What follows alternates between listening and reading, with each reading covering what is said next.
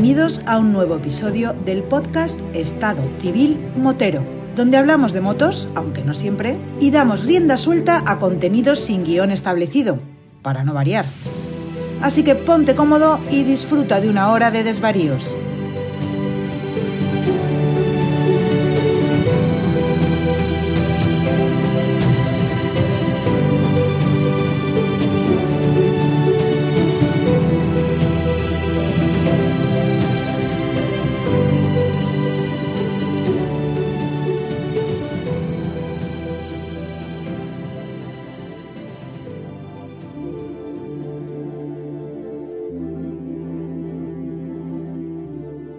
¿Qué pasa, chaval? Amigo ¿Cuánto Julián. tiempo? ¿Cuánto tiempo? ¿Cuánto tiempo, tío? ¿Cuánto tiempo? ¿Dónde andas? Pues mira, perdido y metido en muchos sitios. Demasiado, abarcando demasiadas cosas a veces. Eso suele pasar, pero porque tienes mucho tiempo. Bueno, eso sí es verdad, sí. El trabajo me lo permite. Muchas horas libres. Rememorando un poco, Julián, ¿tú cuándo fue la última vez que tú y yo nos pusimos delante del micrófono? Pues he visto la última conexión que tenía aquí en Skype, eh, era el 2020, creo que en noviembre. Puede ser, creo. ¿Y te acuerdas de, de qué fue la, la temática? Eh, me acuerdo, de- no me acuerdo de qué fue la temática, sí me acuerdo mm, en dónde acabamos. Acabamos hablando de las ITV. Un clásico, un clásico. Recuerdo que fue tema de conversación porque a raíz de una salida que, habíamos- había tenido yo reciente y temas de seguridad, porque había cosas que no me gustaban y cosas que se podían arreglar o cosas que se podían comentar y fomentar a la misma vez el tema de cómo ir en grupo o cómo no ir en grupo, etcétera, etcétera. Y, y recuerdo yo esa, conversación. Pero vamos, que de eso hace ya un mogollón de tiempo, ¿eh? Correcto, pues va a un año. Creo, me parece haber visto la última conexión en noviembre. Pero por mi parte, ¿eh? aquí te voy a meter un poco la bronca, yo llevo un montón de tiempo detrás tuyo y detrás del Tano, a ver si coincidíamos y hacíamos una merienda y sacaba yo el micrófono y empezábamos una conversación chula, porque los tres cuando nos juntamos salen cositas muy chulas. Sí, sí, la verdad que esa no la debemos. Lo que pasa es que también tenemos a nuestro amigo Tano, que anda bastante liado. Pero eso es. A Artano se le engaña fácilmente poniéndole una cerveza. Se le pone una cerveza encima de la mesa y seguro que se apunta. Y sin cerveza, que yo ya le he tirado la caña un par de veces y me ha dicho, cuando tú quieras, hermano, cuando tú quieras. Hace poco, ¿no? creo que fue, que, me acuerdo que estuvimos hablando que si teníamos una temática por medio, con el tema de las camisetas y algo más. Y me comentó una novedad que, que tenéis entre tú y él, y entre él y tú, y es que vaya a cambiar de moto. Bueno, él sí. Yo estoy en ello. Puede ser que la cambie. Lo que pasa que la que yo quiero hay un problema, que esto del tema de, este de la pandemia, los suministros, la falta de suministros que hay en todos lados, nos está afectando a todo el mundo. Y entre ellos a mí.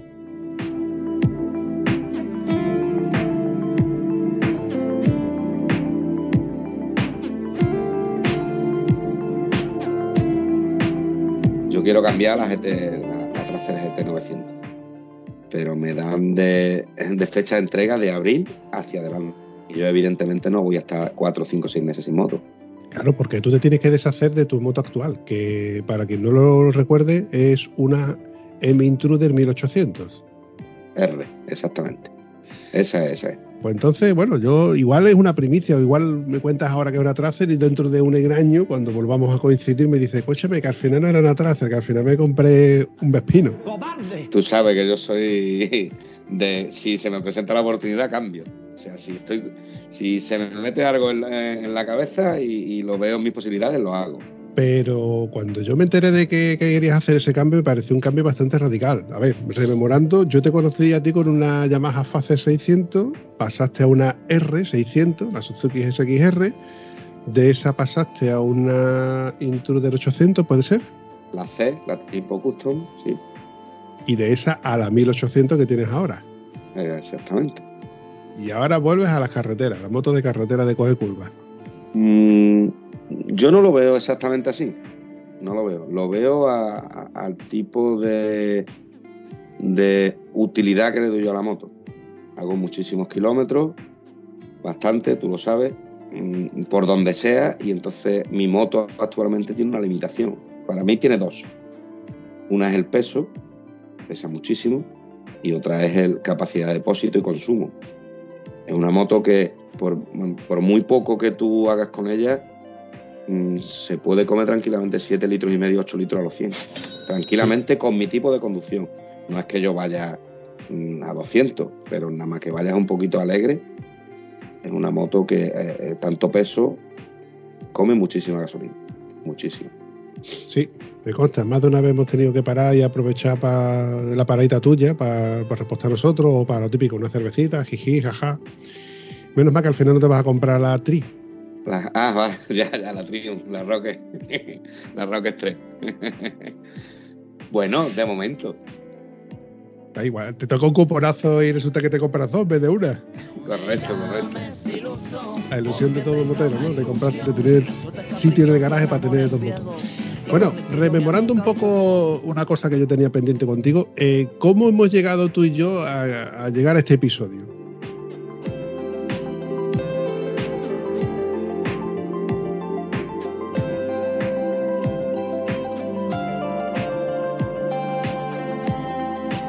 Tú sabes que como tú y yo siempre hablamos bien, hablamos más por WhatsApp o tomándonos un, café, una cerveza. Pues eh, aparte en grupos de WhatsApp que estamos, eh, eh, tú sabes que yo he compartido este evento del que vamos a hablar, que es el tema de la motomochila solidaria. Y tú has tenido a bien pues darle publicidad y visibilidad a este evento, que yo considero, aparte que me siento honrado, lo considero algo novedoso y algo que, bueno, a mí yo por mi parte súper encantado de que se pusieran en contacto conmigo para ser yo el encargado aquí en Huerva del relevo. Aunque bueno, te puedo decir que no sabes la cantidad de llamadas, WhatsApp, eh, eh, mensajes privados de, de Facebook que tengo de la gente que se va a venir al relevo. Sí, bueno, yo recuerdo que, lo estuvimos hablando hace unos meses de, que me comentaste lo de la mochila solidaria. Quedó pendiente de que volviéramos a emplazarnos para hablar del tema porque me parecía interesante comentarlo.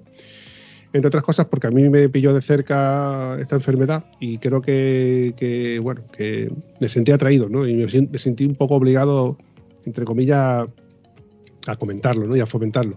Y como ya se acercaba la fecha, digo, oye, ¿por qué no aprovechamos y le damos visibilidad a esto. Y tú me dijiste, bueno, y, aprovechando que, podemos hacer este episodio, ¿por qué no llamo al organizador de todo esto? y así fue, claro.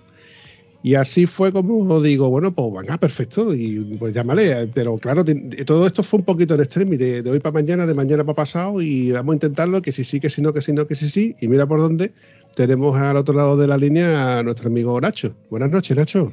Hola, muy buenas noches. ¿Qué tal? Eh, una pregunta que yo suelo hacer a todo el que llega aquí al, episodio para que se haga una idea. Eh, ¿dónde, ¿Tú dónde estás, Nacho?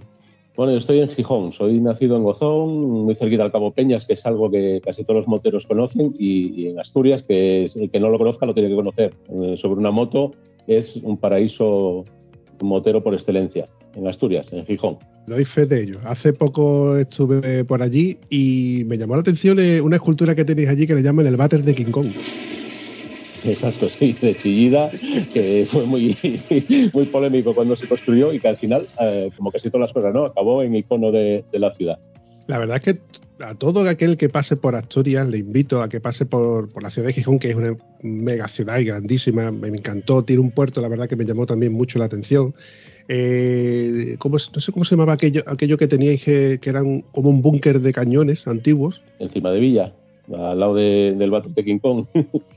Exacto. Sí, sí, y ahí también tenemos unas termas romanas, o sea, somos una ciudad con, con, historia, a la vez muy cosmopolita y sobre todo lo que somos son muy buenos anfitriones, estamos enamorados de nuestra tierra, nos gusta enseñarle a presumir de ella, pero es por algo, es porque es un paraíso, que tenemos mar y montaña muy cerquita, como te digo, carreteras reviradas, si algo hay en Asturias son carreteras reviradas donde con muchísimas curvas, eh, casi todas bien asfaltadas y, que te voy a decir de la gastronomía, ¿no?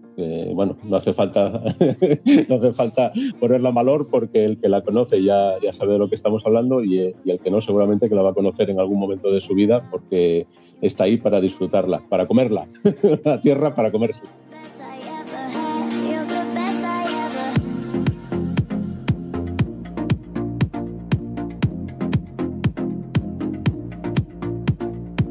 Ahí también en Gijón tenemos a una amiga nuestra que, ha pasado ya por el podcast, que es mm, voz vocal de la parte de la IMU, de la parte en la que el señor Juan Carlos Toribio está también presente con el tema de, los guardarraíles y demás, en contra de, cómo está el estado de las carreteras.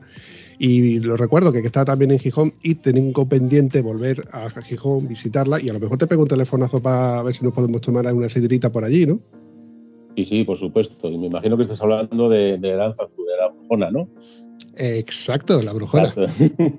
sí, reciente, motera de las recientes, pero intensa. O sea, eh, no lleva mucho tiempo andando en moto, pero le ha dado fortísimo ¿eh? esto de, la moto. Ha creado el grupo de Asturias es Tierra de Motos y la verdad que está recorriéndose el mundo entero, descubriendo el mundo sobre dos ruedas y lo está haciendo muy bien. Yo soy cofundador con, con ella del grupo, de los, de los iniciales y la verdad que si vienes a verla, por supuesto que la sidra y el cachopo o les faves o lo que quieras, pero vamos, sobre todo carretera y buen rollo, eso lo prometemos. Eso es así, compadre. Eso sigue siendo así. Me consta que el buen rollo está asegurado, porque ya te digo, si tú ya eres amigo de Lancha, ya te digo yo que eres amigo mío, como bueno, como si lo fuera del impresentable ese que tienes ahí enfrente también. Eh, eh, tú sigue hablando así del burro que lo vas a vender por los cojones. No pasa nada. Oye, Nacho, eh, damos por hecho de que eres motero. ¿Qué moto tienes? Bueno, pues actualmente piloto una GS 1200, una, novedad, ¿no? Casi no hay ninguna por la carretera. hay que decir que empecé con un Vespino eh, a la edad de 12 años, ya prescribió, o sea ya lo podemos contar. Con 11 años yo pilotaba un Vespino por, por Gozón, que era una zona muy rural donde en aquella época, pues bueno, eh, estábamos un poco alejados de todo y se podía andar en Vespino.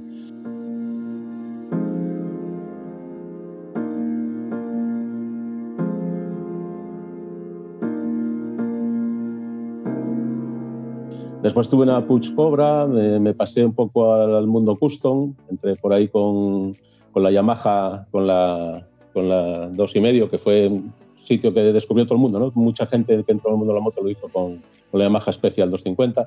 Me pasé a la Vulcan 500 y luego ya abandoné esa época de custonero y entré en el mundo del turismo y fui a BMW. Tuve una 1100 LT, luego tuve una F650, una 1200 LT, una RT también, una 1100, y ahora pues estoy en el mundo GS con la 1200 que me permite no solo rodar por asfalto, sino también de vez en cuando entrar un poquitín en, caminos menos, menos grises y más marrones, aprovechando un poquitín esa versatilidad que me da la, GS. Te veo que las tres últimas motos que has tenido han sido motos BMW. ¿Eres pro BMW o eres de los que eh, te ha gustado BMW y te ha gustado la GS y crees que no cambiarías de moto? No, no descarto nada. ¿eh? eh a mí me gustan las, motos, me gustan todas. Hay veces que en algún grupito la gente pues desprecia un poco a la gente que lleva un scooter o, incluso una, una, maxi scooter y tal. Y yo digo que el que va sobre las ruedas, eh, da igual la que sea, que, lo disfrute. Eh, por circunstancias de la vida entre en BMW, me gustó y sigo con ella, pero no descarto un día tener una Honda, una Yamaha, una Suzuki. Me da igual que decirte, no, Mientras tenga dos ruedas y me lleve de un sitio a otro y lo haga con comodidad y seguridad, no descarto nada. Estoy abierto a cualquier cosa. O sea, como tú dices que buscas que te patrocinen el podcast, a mí sí me quieren patrocinar Honda, no la BMW, pero vamos, en cero coma.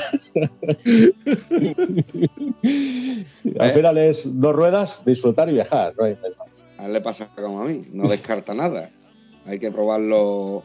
En el mundo de las dos ruedas hay que probarlo todo. Yo creo que todo. Y además, te digo una cosa, yo estoy de acuerdo con él. Yo conozco gente motera, tú también, que hace más kilómetros en una 125 que gente que tiene una 1000 o una 1100, una 1200. Y les da igual, no les da miedo nada. Le dice, vámonos a Granada. Y dice, tú tira adelante que yo voy detrás. Y no tiene problema, no tiene problema. Le da exactamente igual. Y el sábado, de hecho, con nosotros viene un grupo que la mayoría son eh, de 125. Y nada, y ellos han dicho que se había algún problema y al revés súper agradecido con que se vengan el sábado. Van a venir bastante. Ya veréis por ahí la fotito.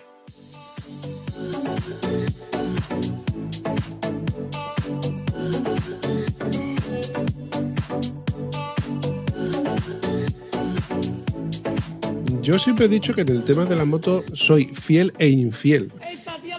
O sea, yo soy fiel a mi moto porque estoy muy conforme con ella, estoy muy contento con ella, mm, tiene sus virtudes y defectos como todas, ¿no? Pero luego digo que soy infiel porque me gustan todas. Veo pasar las motos nuevas y me gustan porque son nuevas, me fijo en las novedades, pero mm, tengo en mi corazón ciertas clásicas que las veo y digo, joder, qué muy chula esta moto. Hablando de tu Kawasaki Vulcan, eh, si mal no recuerdo, era, la Kawasaki Vulcan N Vulcan 500, que tenía dos carburadores, dos cilindros, dos escapes, uno a cada lado, transmisión por correa, si mal no lo, recuerdo. Compartía motor con la KLE y KLR. Es una moto que a mí me enamoró cuando salió. Es una moto que era diferente, porque entre otras cosas tenía dos tubos de escape, uno a cada lado. Eh, hacía mucho competencia con la 535 de, Yamaha, con las Virago aquellas. Mm, y la, de la transmisión por correa era una cosa que no se había visto, entonces mm, me seguía llamando la, atención. Era una moto muy bonita. Muy bonita, eh, andaba muchísimo eh, para ser una moto custom y la transmisión por correa a mí me maravilló. Yo había tenido pues, eh, cadena antes de, pasarme al Cardan y la cadena me maravilló, lo, sencilla que era esa transmisión, lo, que te permitía hacer. Y tengo una anécdota además buenísima con ella. Con esa moto me fui a Pingüinos, eh, nos nevó, nos quedamos en un pueblo que está un poquito más elevado, que se llamaba Urueña, quedamos ahí en una casa de aldea. Después de la nevada vino la helada y no pudimos bajar a Pingüinos, nos tuvieron que bajar en tractor hasta el pueblo de al lado y venirme a trabajar, porque entraba a trabajar de noche, dejar la moto allí en, en, Urueña, venir en tractor vestido de custonero, con las cuerdecitas en los pantalones y los flecos en la cazadora, eh, sin billete, porque había quedado un temporal grandísimo, no había autobús, se suspendió, el, tren ya no había billetes, entonces me dijeron, nada, tú súbete ahí, cuando venga el revisor le dices no tienes billete y te lo cobra él. Pero imagínate, vestido de custonero, de cuero, con las trenzas, decirle al señor revisor que no tienes billete, ¿no? Un cuadro muy, muy potente. Pero fue una moto que me dio muchísimas alegrías, muchas satisfacciones. Yo la, disfruté muchísimo. Esa, Yo en realidad cuando compré la Vulcan, mi ilusión era la Virago, porque era mucho más bonita, era, no sé, mucho más estética, digamos. ¿no? Sin embargo, las satisfacciones que me dio la Vulcan N500 no, las cambio por nada.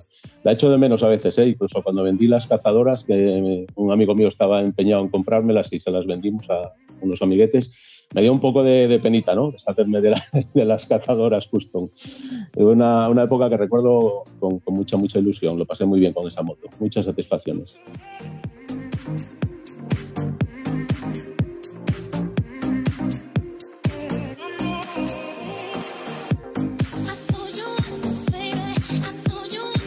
Hola, recuerdo que esa moto, aquí en Huelva, había un chico que no recuerdo, igual Julián le pone nombre.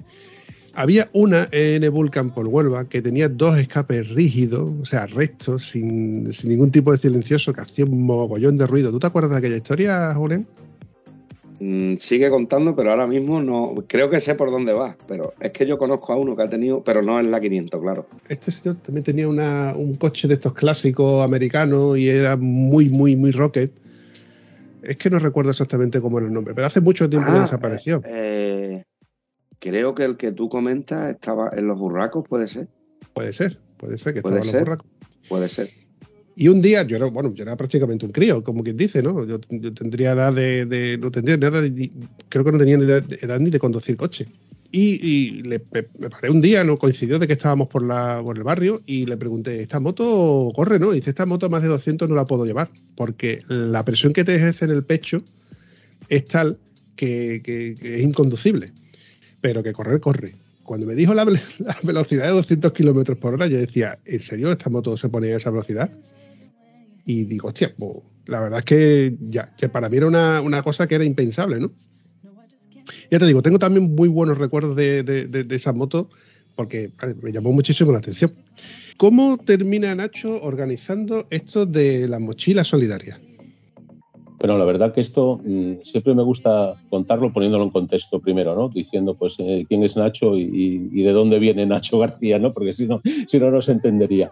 Y la verdad es que, como te digo, llevo desde los 11 años andando en moto. He sido una persona muy, muy inquieta en muchas cosas y siempre he tratado de, de canalizar esa inquietud en cosas productivas, ¿no? Entonces, pues acabé siempre canalizando todas esas inquietudes mías en, cosas organizativas y, siempre a través de, movimientos eh, vecinales y a través del movimiento asociativo. Estuve mucho tiempo metido en la competición y organicé muchísimas actividades de motos aquí en Asturias. Fundé la Unión Motociclista Asturiana y organizamos pues, carreras de velocidad, de enduro, de motocross, un montón de cosas aunque a mí lo que siempre me gustaba era el turismo, ¿no? Me di cuenta que en la competición pues estaban los talleres porque les interesaba vender piezas, estaban los padres de los pilotos porque sus hijos corrían y luego estábamos un, par de, ellos que no sabíamos bien lo que hacíamos, que estábamos ahí solo porque nos gustaba y invertíamos muchísimo tiempo en, todas estas cosas. Pero lo que realmente me gustaba era el turismo, entonces eh, organicé cosas de turismo por ahí también en alguna ocasión y luego empezamos pues como todos los moteros cuando no hacíamos estas cosas andábamos en moto.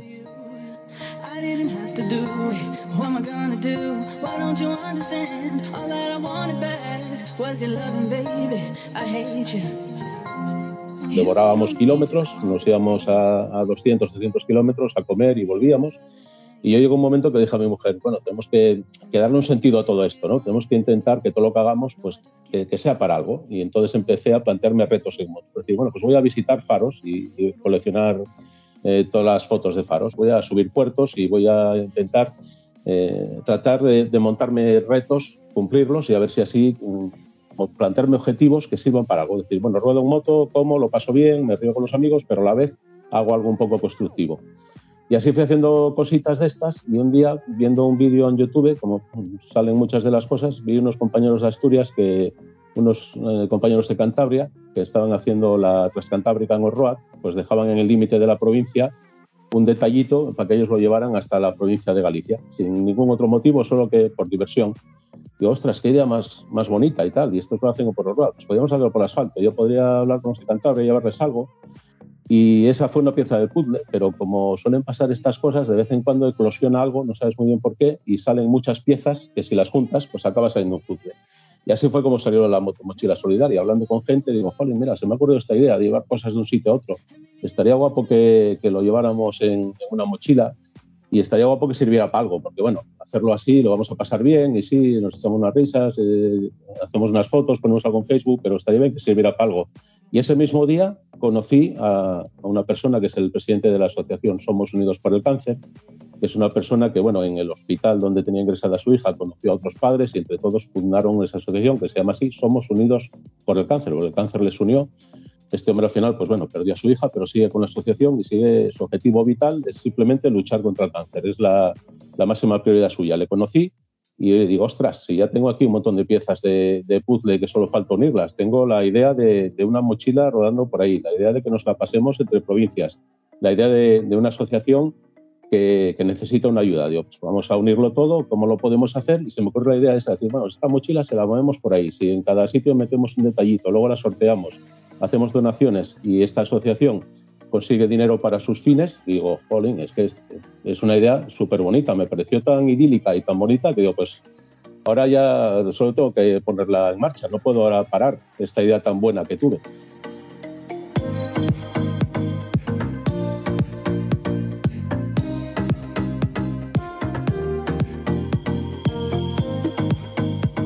La comenté con gente, todo el mundo decía, es una idea buenísima, tío, ¿por ¿qué haces? Tío? Lánzala ya, lánzala ya. Y bueno, se me ocurrió llamar a, a Ballestián, que son unas personas que, es que además viendo, eh, esa misma tarde, viendo el vídeo que estaba viendo de los moteros asturianos, vi a Majes abriendo regalos, entre ellos había, había una mochila, un libro y, unos productos de cosmética de, que hacía Ballestián. Y les llamé y se lo comenté, oye, eh, ¿nos dejaríais una mochila para esto? Sí, hombre, lo que haga falta, les encantó la idea.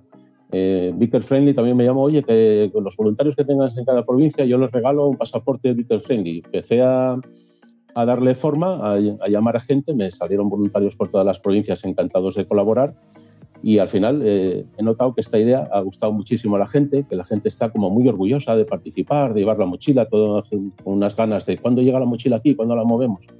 Y básicamente fue eso, fue una idea de decir, vamos a hacer algo que sirva para algo, eso sobre todo, que dé muestras también de que los moteros somos unas personas solidarias y cada vez lo pasamos bien. Yo es que me encanta la idea. Yo cuando en el grupo de WhatsApp que tenemos voluntarios y vemos cómo se involucra la gente y la gente lo orgullosa que está y lo bien que se lo pasa, cómo se preocupan de que la mochila llegue a un sitio, que llega a otro, cómo hacemos, cómo quedamos.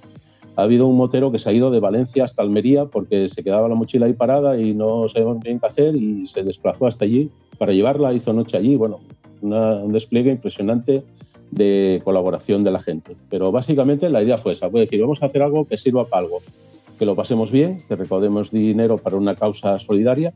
Y yo creo que, el puzzle se ha unido perfectamente, falta que llegue la mochila a su destino, hay que decir que la mochila parte de Asturias y llega a Lugo recorriendo toda la España peninsular, provincia por provincia, y que en cada provincia la mueble un voluntario o un grupo de voluntarios. Normalmente es un voluntario que le acompaña a otra gente y que hace una ruta eh, desde el límite de una provincia hasta el límite de la otra. Llevan la mochila en muchas provincias metemos un detallito dentro para que sea más atractivo el sorteo. Hay que decir que para participar en el sorteo lo único que pedimos es una donación desde un euro a la Asociación Somos Unidos por el Cáncer.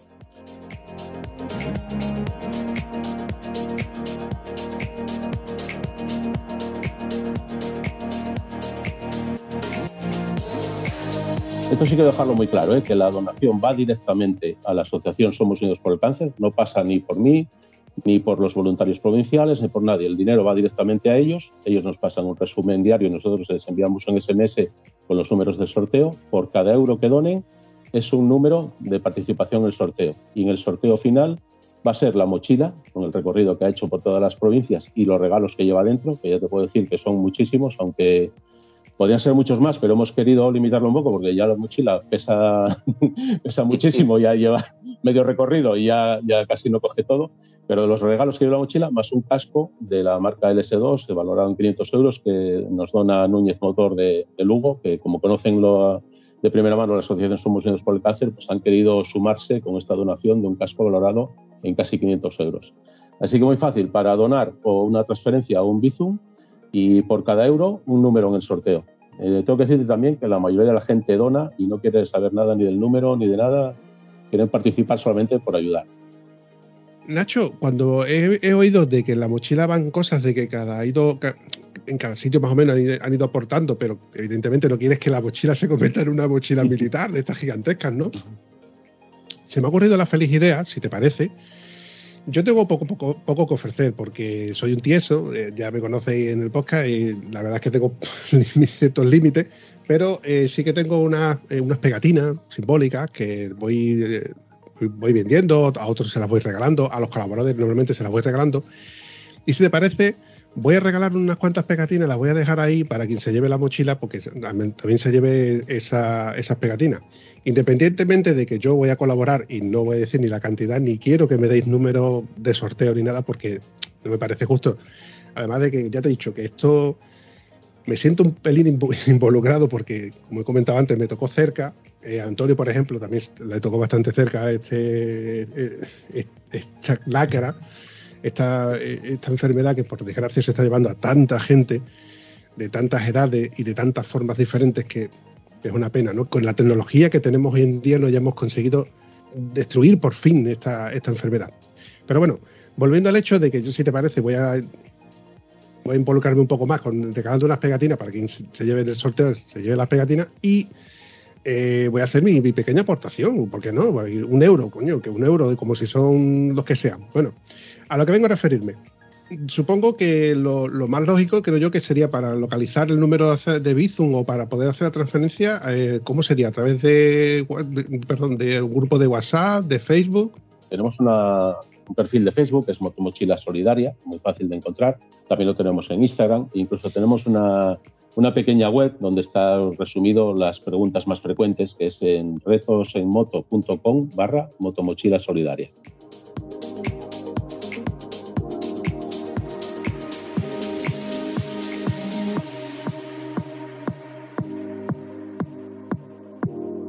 Vamos a repetirlo porque esto de los podcasts, ya sabes, no es como, como en la tele que los subtítulos y tal. Vamos a repetirlo. Es www.retosenmoto.com barra motomochila solidaria. Pero si nos buscan en Facebook o en Instagram también, ahí está como donar. Todos los voluntarios están compartiéndolo en Instagram constantemente y es muy fácil de, localizar. Se puede hacer por transferencia o, por Bizum las donaciones. Y tengo que decirte que la mochila eh, lleva muchos regalos, pero sobre todo va cargada de ilusiones, ¿no? de, una cosa mm, que yo valoro mucho más todo eso, las pegatinas o tal, grupos que donan una gorra suya, una camiseta.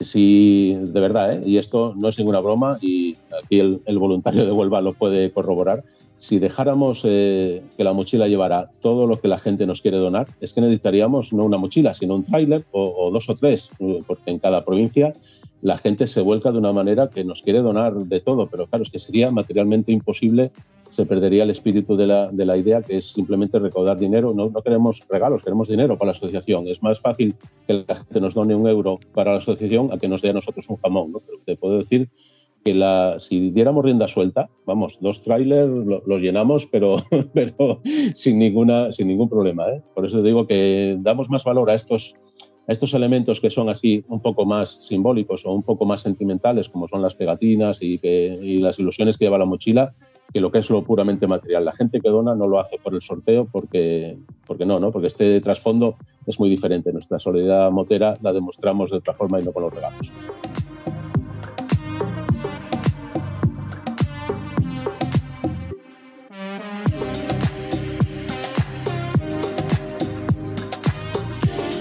Oye, Julián, ¿y cómo te enteras tú de esta iniciativa y te haces colaborador de, este tema?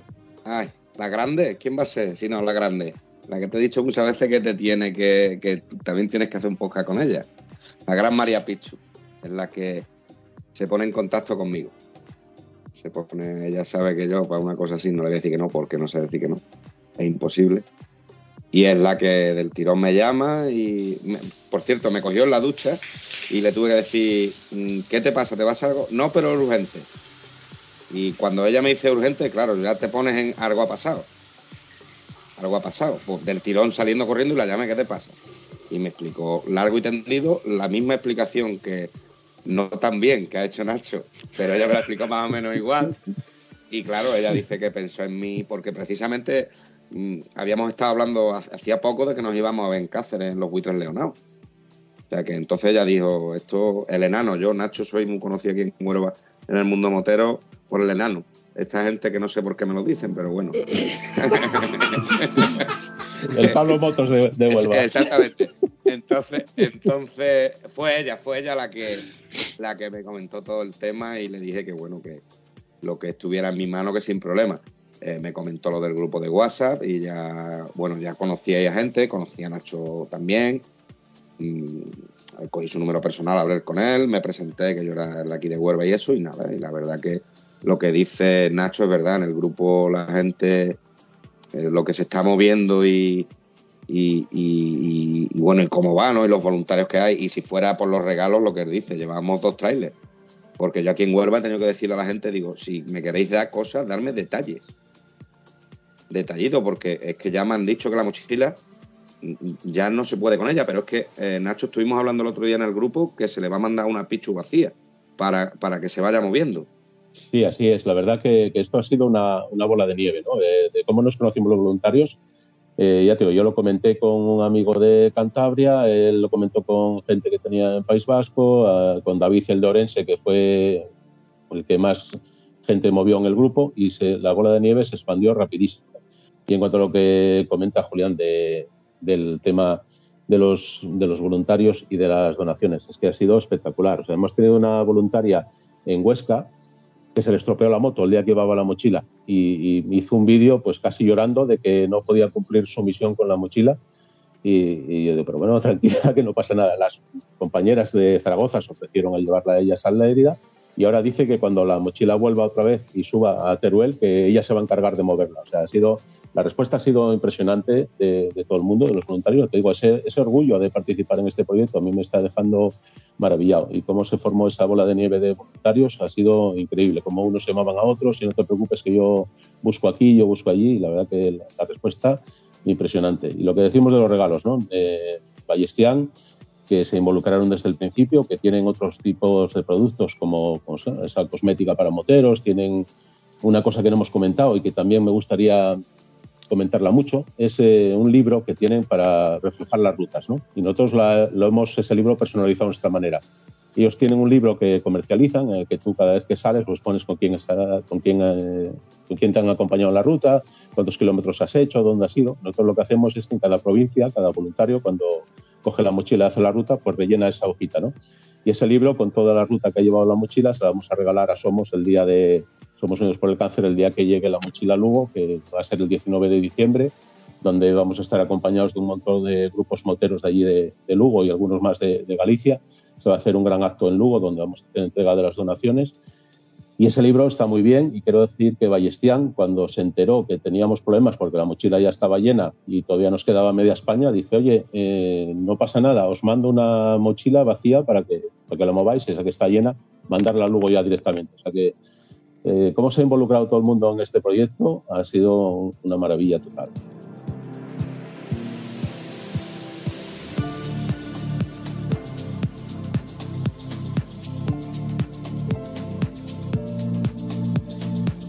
Cronológicamente hablando, pienso de que cuando termine todo esto de, darle la vuelta a España con, la mochila, creo que habrá gente que quiera seguir colaborando. Y, ¿no te parece, Nacho, que se podría repetir igual el año que viene o el siguiente o, más adelante, repetir esta acción? Porque a lo mejor, tú imagínate que yo estoy trabajando este fin de semana y no puedo acceder a, compartir esta, ruta, o me gustaría involucrarme de otra manera más adelante cuando mi, mi posibilidad me lo permita o me gustaría de que, de que se repitiera este acto donde pudiera acercarme, eh, no sé, a lo mejor la mochila, en lugar de terminar en Oviedo, terminaría, yo que sé, en Sevilla o en Madrid, una, cosa así. ¿Tú crees que es viable de que se pudiera repetir esta, esta iniciativa? Yo creo que la idea ha sido tan bonita y, ha tenido tan buena acogida que evidentemente hay que repetirla. Eso eh, está fuera de dudas. El caso es cómo lo vamos a hacer. Yo creo que vamos, vamos a primero terminar este año, vamos a llegar a diciembre a culminar este recorrido de la mochila. Hay que darle un giro, sobre todo lo que sí creo que tenemos que hacer es repetirlo, por supuesto, pensar nuevas fórmulas o por lo menos más eh, alargadas en el tiempo. Yo creo que hemos sido muy precipitados este año porque queríamos llegar en diciembre a Lugo porque queríamos acabarlo dentro del, del año y que el año que viene podamos empezar mucho antes, y aunque se acabe en diciembre, pero que la mochila esté más tiempo en cada provincia, que dé tiempo a exhibirla, que dé tiempo a ponerla en una tienda y que esté allí una semana, alguna otra fórmula en la que podamos darle más visibilidad. Pero repetirlo sin duda, visto cómo ha gustado la idea, visto las ganas que tiene la gente de, de participar, evidentemente tiene que haber una segunda edición lo que todavía no tenemos claro es, eh, es la forma, la, forma, cómo, dónde, pero que la vamos a repetir sin duda, porque como te puede decir Julián, la gente está con tanta gana, ha tenido tan buena acogida. Se lo ha pasado bien la gente moviendo la mochila, ves los vídeos de la gente entregándose de uno a otro y conociéndose. Gente que no se conocía de nada y que ahora ya son amigos y que rutean juntos, pues eh, siempre está muy bien, ¿no? Y que además lo hacemos para una buena causa, pues más se puede pedir, pasarlo bien, rodar en moto con, un objetivo, no solo rodar por rodar.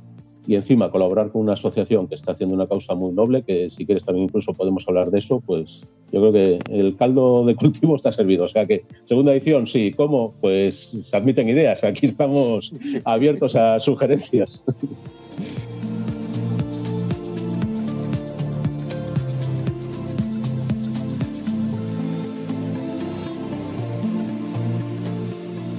Estoy seguro de que estaremos pendientes para seguir eh, los acontecimientos con esta mochila, ya sea dentro de un mes, dentro de dos meses. Mira, el podcast lo bueno que tiene es que es algo que, se puede seguir escuchando y pase un año, pase dos, pase tres. Eh, se puede, eh, es atemporal, no es como una emisora de radio que la escuchas ese día y ese programa desaparece, ¿no? Entonces, igual alguien que está escuchando esto, esto mismo lo está escuchando después de un año y quiere volver a mirar, entonces lo ideal es que eche un vistazo en las redes sociales y, siga dónde está la mochila o cómo se ha cambiado el formato. Entonces, yo creo que invito a todo el mundo a que, a que le eche un vistazo al Facebook de la, de la mochila solidaria y ver en qué, en qué, en qué estado está. Los moteros eh, tenemos fama de ser solidarios. Todo el mundo sabe que, que, nosotros somos muy solidarios. Evidentemente siempre existen manzanas que están un poquín podridas, ¿no? Existen eh, ¿cómo, lo diría yo? Siempre, siempre está la sección, Un garbanzo negro. Garbancito, sí. Todo lo vais a la comida, ¿eh? sí. que el asturiano soy yo. pero sí que es verdad que yo recuerdo cuando, cuando he salido en moto que me preguntaba un crío por qué, por qué la saludas, ¿no? ¿Por qué saludas al que estaba enfrente? ¿no? Porque lo conoces. No, lo que pasa es que es un saludo motero, porque los moteros nos saludamos. Un motero ve a otro motero parado y se para a preguntarle qué le ha pasado. un motero se va a una concentración, no una concentración, una cafetería de, la sierra, de, lejos de tu casa, y ves otra moto y te paras ante hablar una conversación. Eso no lo haces con un conductor de coche con otro conductor de coche. Eso solamente se ve en el ámbito motero. O sea, que el, que es motero ya tiene una categoría extra que al, ser solidario, ¿no? A lo que, que a lo que vengo a referirme. Rara es la concentración en la que no se venden camisetas solidarias o se ven cosas de ese tipo. ¿Por qué? Porque nosotros tenemos esa vena, ¿no? Ese, ese ADN en el que siempre hemos echado un cable a, todas estas cosas. Hay muchísimas películas donde se ve a los moteros siendo solidarios. La, la famosa serie de Hijos de la Anarquía. En montones de eventos se le ve que son muy solidarios y siempre es un hermanamiento que tienen ellos mismos, ¿no? Independientemente de que sea una ficción, pero es una ficción basada en la realidad. Los Hijos de la Anarquía está basado en... Los MC. Y más exclusivamente en Los Ángeles del Infierno.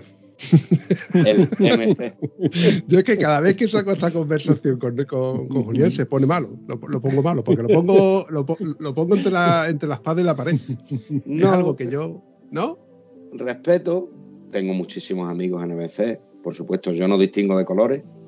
Yo distingo personas y de moteros, nada más. Y por, no tengo colores. Eh, eh, la pena que me da que en, este, en, ese mundo sí hay colores. Es a eso lo que vengo a precisamente eh, los moteros presumimos de la canina, no sé si sabes tú la historia de la canina, es porque no tiene sexo, no tiene raza, no tiene tamaño, no tiene nada. Es decir, no tenemos ni color, ni sex, ni, ni es hombre ni es mujer, no hacemos distinción. Y en este mundo de los MC sobre todo en América, ¿eh? sobre todo en América, aunque aquí en España también han llegado fuertes, pero sí se distingue mucho por color. O sea, tú, si tú eres de este lado, tú no puedes estar conmigo porque perteneces a este MC. Y aunque hayamos sido amigos de toda la vida, o si te ven, te arriesgas a una sanción de tu club. Y yo eso no, pues yo me tomo una cerveza con quien quiero, con quien me apetece, cuando me apetece y donde me apetece. Eso es así. Hombre, por favor. Y por suerte yo tengo amigos en todos lados, por suerte.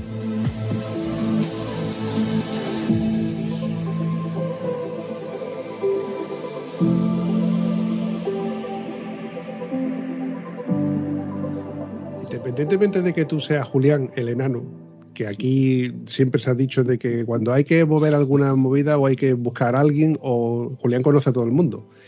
Mm, de hecho, cuando yo me he enterado de que ha habido a lo mejor un accidente, oye, eh, tal un motorista que se ha salido a la carretera tal, yo automáticamente te he preguntado, oye, ¿conoces a alguien que se haya caído? Espérate, me informo rápido. Y a los dos minutos me has dicho, se ha caído tal, porque tú conoces a todo el mundo. Esto era otra de las razones por las que no me extrañaba de que tú movieras la mochila solidaria y también el preguntarte cómo, cómo, cómo estás enterado del final de la mochila solidaria, porque tú estás en todos los cerrados.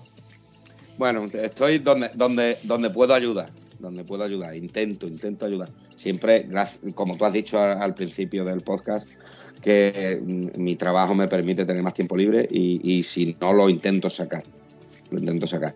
Entonces, pues ya, como te he comentado, eh, la culpable de todo esto es la que se pone en contacto conmigo, es la Pichu.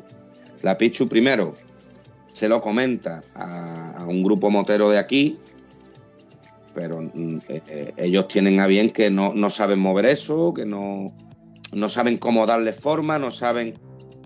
Y Pichu dice, pues os lo he dicho a ustedes como grupo motero, pero si no queréis, yo había pensado en el enano, que el enano seguro que, que se mueve y, hace lo que, lo que haya que hacer. Y, efectivamente me llamó y yo le dije que sin problema, que no, que no, que no había problema. De hecho, yo me he puesto en contacto con todos los grupos moteros de Huelva y he recibido respuesta de algunos, de otros no, ¿eh? también lo tengo que decir. De otros no he recibido ni siquiera una contestación.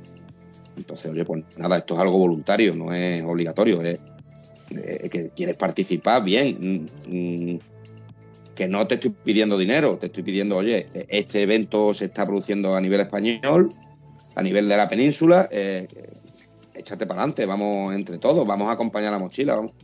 He recibido respuesta de algunos, de otros no. Va a venir el que quiere, el que puede, evidentemente, mucha gente me ha llamado. Y no puedo porque estoy trabajando el sábado y mañana, puedes dejarlo para por la tarde, pero digo, es que no depende de mí, nos tenemos que poner de acuerdo tres compañeros, el que viene de Sevilla y la que viene de Badajoz, o sea que, que es que no es que yo diga, yo quiero hasta ahora, No, de hecho, entre los tres nos hemos puesto, nos pusimos en el mismo día de acuerdo. Y entonces eso, eh, participa el que quiere, el que no quiere, pues nada, sin problema. Yo por suerte tengo tiempo y me eché para adelante del tirón, vamos. eh, la Pichu sabía que yo no le iba a decir que no. Que, que al final el enano es un grande. Bueno,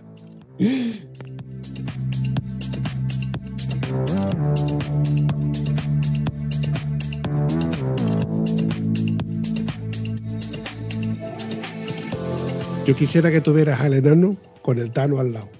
El Tano, que yo lo bauticé como el vikingo, es un puñetero vikingo, un tío de dos metros con un, vamos, con una espalda como si fuera un ropero de pero no de 90, de un 80. Grande como el solo. La moto que tiene, evidentemente, es una moto equiparable a su estatura. Una 1250 HP con las siglas 7. Sí, XXL. De hecho, vamos, un día tuvo que mover mi moto, no me acuerdo por qué fue, y le, le hice una foto y le dije, Quillo, es que queda ridícula la, mi moto al lado tuya. Yo tengo una F800 GS, que tampoco es una moto pequeña, pero es que el montado en mi moto era ridícula la moto, parecía una Push Condor. es que él es muy grande. Muy grande. En todos los sentidos. ¿eh? En todos los sentidos, que es lo bueno. Porque es grande de cuerpo y de corazón, vamos. eh, él viene, él viene. Tú sabes que el Tano no se va a perder lo de la mochila. Pero justo ese día también le coincide el, el evento solidario de Cherokee en Gibraleón, de los Cherokee Jerez, que hacen un rastrillo solidario también para recaudar dineros y alimentos para las personas necesitadas. Y él, por su empresa, es patrocinador del evento. Entonces él nos va a acompañar, pero no se para. Va al primer punto y se vuelve. Pero él ha dicho que no se lo perdía, porque es que él estas cosas, eh, cualquier cosa que le pida a él de su empresa eh, para este tema, eh, es el primero que está eh, delante. Y si encima es moto, que es un devorador de kilómetros, pues más. De hecho, él también patrocinó al, al difunto Hugo Millán.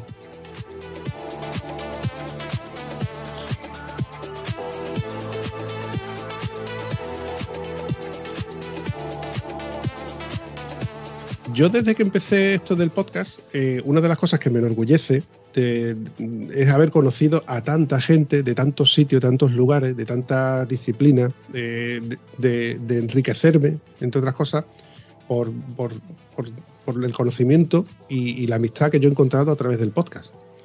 Eh, todo el mundo que, es motero conoce a alguien que gracias a las motos pues le han engrandecido, ¿no? O también se ha encontrado por lo que hemos dicho antes, ¿no? Negros, manzanas podridas, como lo queramos llamar. Pero, Nacho, después de, esta iniciativa tuya contra el cáncer, ¿qué, podrías destacar que has conocido o que, te ha engrandecido esta historia? A, mí me han quedado las ganas de, visitar toda España a conocer a todos los voluntarios. es algo que, me, ha quedado ahí, que lo tengo que hacer de alguna manera. Hay incluso gente que dice, tenemos que hacer una quedada, tenemos que juntarnos. Claro, somos de toda España, es complicadísimo que podamos hacer una quedada y juntarnos todos, ¿no? Pero eh, poco a poco mi idea es ir conociéndolos a todos. Lo que sí me, me ha gustado de esta historia es que todo el mundo que hemos conocido, todo el mundo, eh, ha sido súper colaborador, eh, ha sido, mm, no sé cómo decirte, han puesto desde el principio toda la carne en el asador, se han involucrado a tope y, y he conocido gente maravillosa que me ha brindado su tierra para conocerla. Yo lo mismo les digo cuando vengáis por Asturias, llamarme por supuesto, que aquí tenéis un anfitrión para, para rodar juntos. Y lo que me ha quedado es las ganas de conocer a todo este ejército de voluntarios que simplemente por una llamada o porque alguien se lo ha comentado, otros se han dirigido ellos directamente porque lo han conocido en redes sociales y se dijeron a mí, me ha quedado la gana de conocerles a todos. Y es una asignatura que tengo pendiente que, que iremos realizando, no sé cómo, pero yo por lo menos los voy a conocer a todos uno a uno. No, sé cómo lo voy a hacer, ni cómo, ni cuándo, pero la quedada a todos juntos va a ser más complicado, porque ya sabes que es muy difícil, ¿no? Toda España juntarnos va a ser complicado. Pero desde luego, uno a uno sí. Yo me, me quedo con eso, ¿no? Con la buena gente, el buen rollo que hay, gente dispuesta a colaborar en, en esta causa y sobre todo eso, conocer mucha gente muy variada de muchos sitios y todos con, con ese con lo mejor del motero, ¿no? Como siempre decimos, hay de todo, un colectivo muy grande, hay gente muy buena, gente buena, gente normal y, aquí están los buenos buenos, porque vamos, viendo la respuesta que hay de todo el mundo, súper maravilloso todo el colectivo de, ejército de voluntarios que tenemos en Motomochila Solidaria. ¿Ahora Yo me he quedado igual. Ahora dice Julián, no, a, mí no vengas a conocerme. Que no, Eh, que No, no te que, quiero como que conocer. no, hombre, pues claro. Pero, pero yo, sí, yo sí haría lo de la, lo de la quedada. Yo entiendo que a, a nivel nacional es muy complicado. Pero eh, yo tengo siempre. Yo siempre digo cuando quedamos más de dos, que es complicado ponerse de acuerdo entre dos. Eh, ahora viene una fecha que es muy típico, ¿no? El tema de las comidas de Navidad con los amigos, empresas y todo. Hay que poner una fecha. Y el que pueda ir, va. Y el que no pueda ir, no va. Pero Aprovechar un pingüino o algo así, a lo mejor sería más fácil. Tú, tú dices, claro, por ejemplo, un pingüino, un, no sé, arguís. Lo digo porque está más o menos céntrico y es una fecha que todo el mundo ya reserva. Sería una más opción. o menos. Tú dices, oye, tal fecha, el 15 de febrero del 2022. La reunión va a ser en Ciudad Real. El que pueda ir bien y el que no. Pero yo creo que de, son 52 provincias, pues. Sí, seguramente ya. 20, 25 van seguro. 25 Ya. seguro, sí, sí. 20, 25 son seguros. Venga, la primera en Gijón. Bueno, pues en Gijón, yo, mira, con las ganas que tengo yo de Faber, con las ganas que tengo yo de comerme, me las comía aquí, en, en- en un restaurante que hay aquí en, en Huelva, que me las hacía especialmente los sábados para mí, aunque son gallegos, pero las hacen las Faber asturianas, y me encantaban comerme. Me encantaba. Es la poliña, por cierto, aunque no valga la publicidad, pero No, una quedada tenemos que hacer, sea como sea una quedada tenemos que hacer y aprovechamos y hacemos, eh, grabamos podcast allí a todos los voluntarios de todas las provincias porque te, te digo de verdad que hay muchísima gente muy interesante en este, en este grupo. ¿eh? Podemos comentarte que pues, hay gente que está en el equipo de Charlie Sinewa, por ejemplo, ¿no?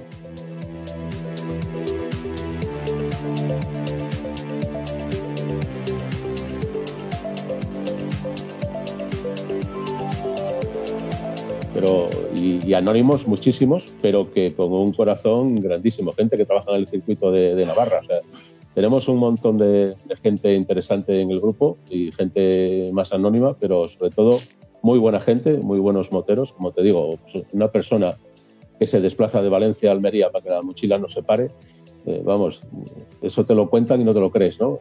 Y además eh, lo hizo y lo contó luego. O sea, yo me enteré a posteriori de que, de que esta persona se desplazaba hasta allí. No me, no me dijo, oye, que si quieres yo voy. No, no. Se fue y una vez que está allí dice, oye, que estoy aquí, no os preocupéis, que este tema está solucionado. Son Pues- cosas increíbles. Eso, Nacho, va a hacer Pichu eh, eh, el sábado. sábado Pichu baja de Cáceres a Badajoz, a hacer ella la provincia de Badajoz. Yo se la voy a dar a ella allí y ella se va a entregarla a Córdoba. Pichu ha sido otro fichaje increíble, sí, sí. La, la verdad que, bueno, pues como te digo, ¿eh? como, lo- como todas las provincias que tenemos, hay, hay unos fichajes increíbles. La verdad Sí, que, sí, sí.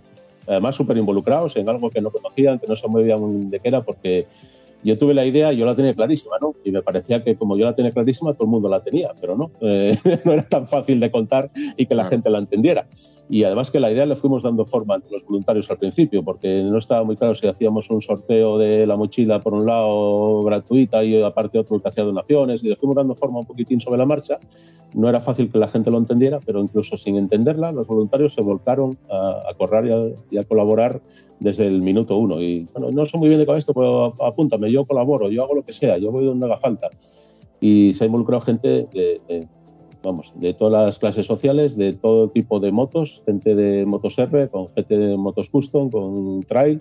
De- es lo bueno de esta, de esta actividad, que es muy, muy transversal, en el que puede participar todo el mundo, el que se puede pasar bien. Evidentemente estamos muy condicionados este año por las fechas, porque queríamos llegar en Navidades a Lugo, no queríamos pasarnos al 2022, queríamos que fuera una fecha un poco simbólica, que fuera Navidades y que llegáramos allí. Entonces estamos muy condicionados por el tiempo, ¿no? Tardamos mucho en salir y vamos muy, muy apurados. Pero por otro lado, ya te digo, la colaboración y la involucración de la gente ha hecho que vaya todo rodado, que hemos pasado Cataluña en un fin de semana entero con la gente así, yo te la llevo, yo te la acerco, si no puedes venir, voy yo hasta allí.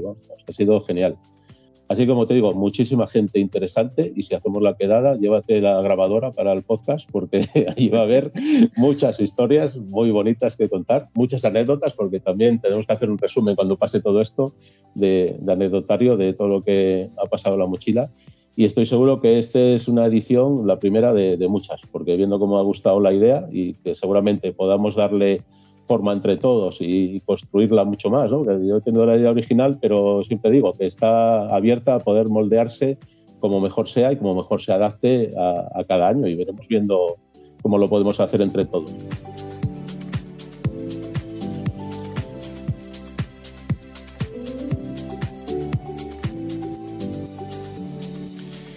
A mí se me ha ocurrido una idea. En el caso de que, volvamos a, crear un episodio, me encantaría de que, de, que ya no viniera el enano y cambio al enano por la arancha. Evidentemente gano. Qué joder puta. Eso lo sé yo que gana, claro que gana. Hombre, que si gano, es que tú no conoces a Arancha. Nacho sí.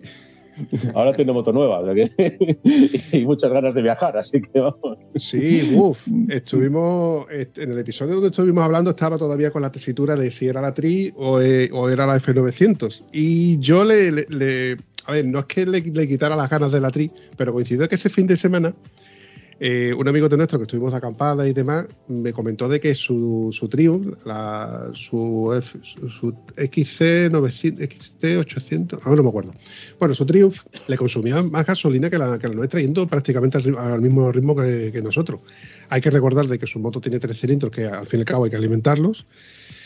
Y aún así también tenía 23 litros de depósito en comparación con la mía que tiene 16. Y bueno, se lo comenté a ella, pero porque me llamó la atención pero ella ya tenía decidido en su corazón y en su mente que, iba a ir por la Triumph.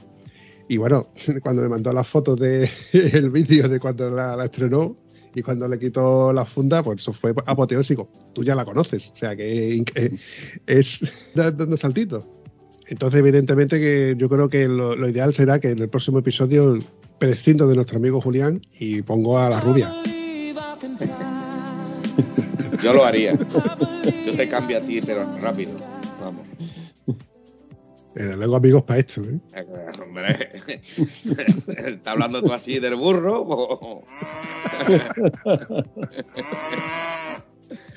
bueno, Nacho, eh, para ir terminando, recuérdanos dónde podemos eh, estar pendientes de, las evoluciones de, esta mochila o si más adelante hubiese que estar, no sé, si hay otra iniciativa o cualquier cosa de este tipo.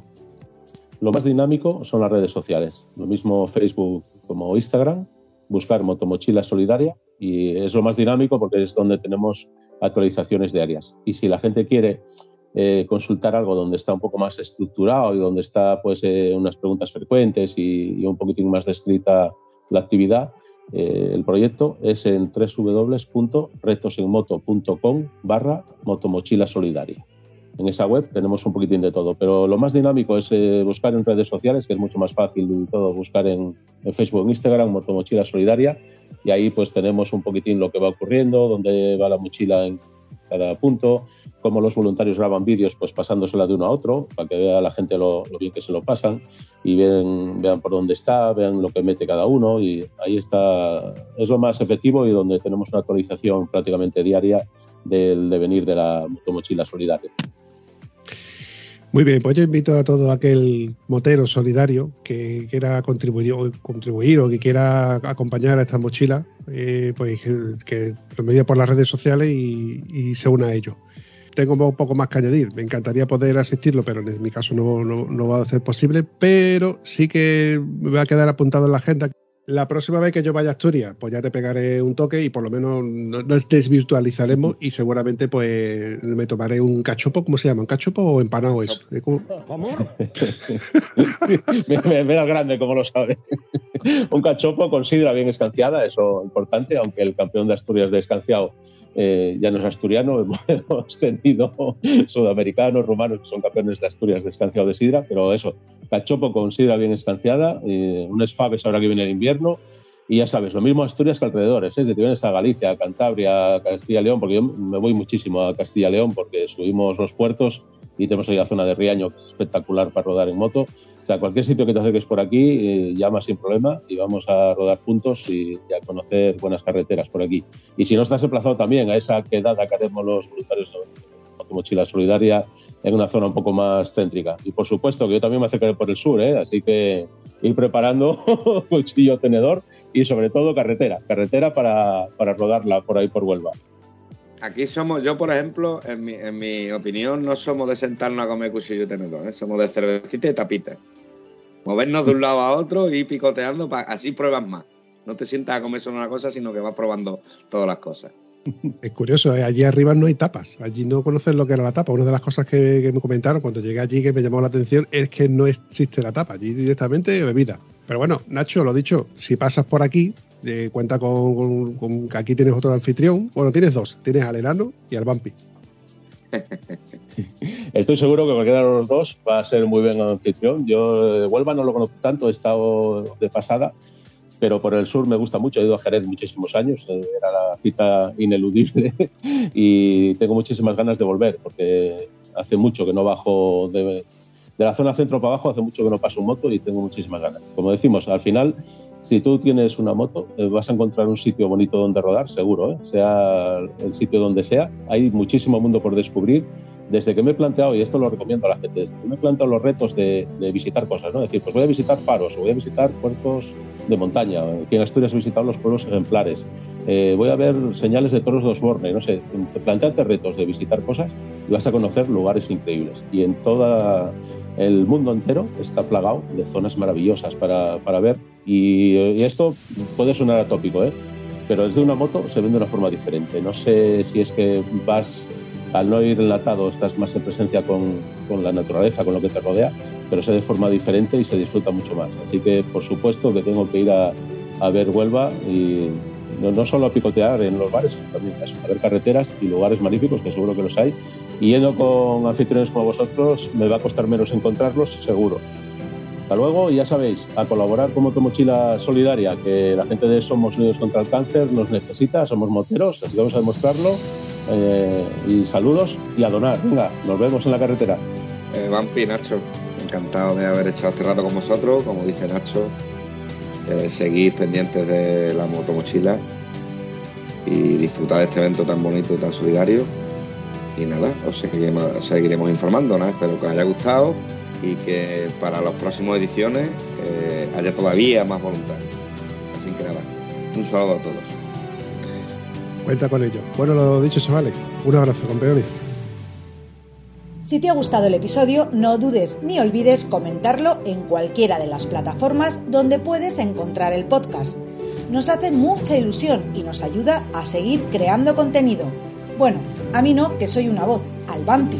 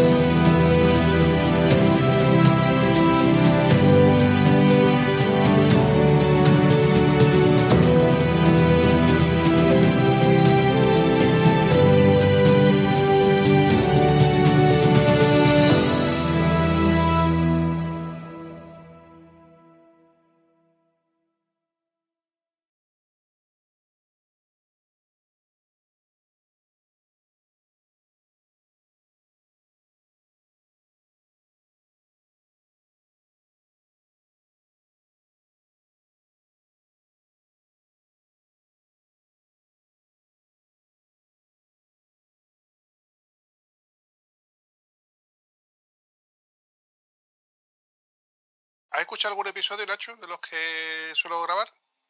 No. Pero me lo apunto, ¿eh? Tareas pendientes. Mira, ahí tiene, ahí atrás tiene Estado Civil Motero, podcast. Sí, me lo busco, me lo busco. Mira, ahora entiendo a mi profesor cuando decía, ¿habéis estudiado? Y que te quedaba la cara de... ¿Habéis estudiado para el examen? No, profesor, no he estudiado, no me ha dado tiempo a estudiar. Nada, no te preocupes, que no serás ni el primero ni el último al que le pase esto. A ver, voy a orientar la luz para que me veáis un poquito mejor, este careto guapetón que tengo. Mira. Voy a hacer una pausa porque este hombre lo ha soltado todo el tirón. Parece, Córtame, tío, córtame. hemos dicho que no llevamos guion y parece que lo llevaba escrito. Parece que lo llevaba escrito. Ha empezado a saltar por el carrete y digo, hostia. Además, no te, he dejado como, no te he dejado pasos para cortar tampoco.